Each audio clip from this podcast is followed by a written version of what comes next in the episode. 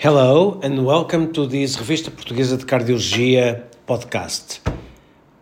I am Nuno Cardim, the editor in chief of the journal, uh, and I will summarize this issue of September 2023.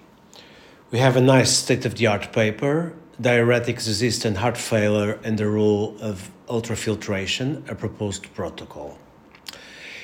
We also have four original articles an important one on imaging, the predictive, predictive value of a positive stress single photon emission computed tomography or stress cardiac magnetic resonance for ruling in obstructive coronary artery disease in a real world setting.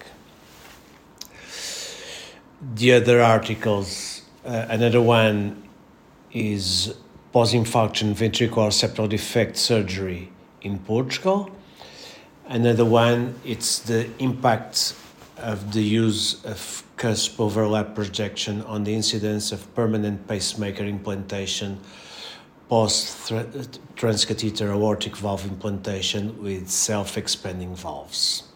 And finally, the last original article is coronary angiography and PCI after transcatheter aortic valve replacement, feasibility in clinical practice. We have a case report. Glossopharyngeal neuralgia with cardioinhibitory syncope is a permanent pacemaker required. And an images in cardiology percutaneous implantation of a Sapiens 3 valve involving mitral position, a case report involving correction of prosthetic mitral valve regurgitation. We have a letter to the editor. Uh,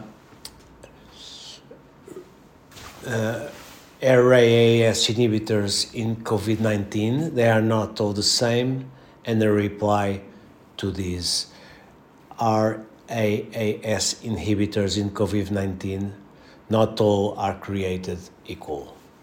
That's all that we have for today. Please stay tuned. Come to the to listen next releases. To read the complete articles, go to our website, uh, open access, www.revportcardiol.org. And uh, that's all for today. Bye.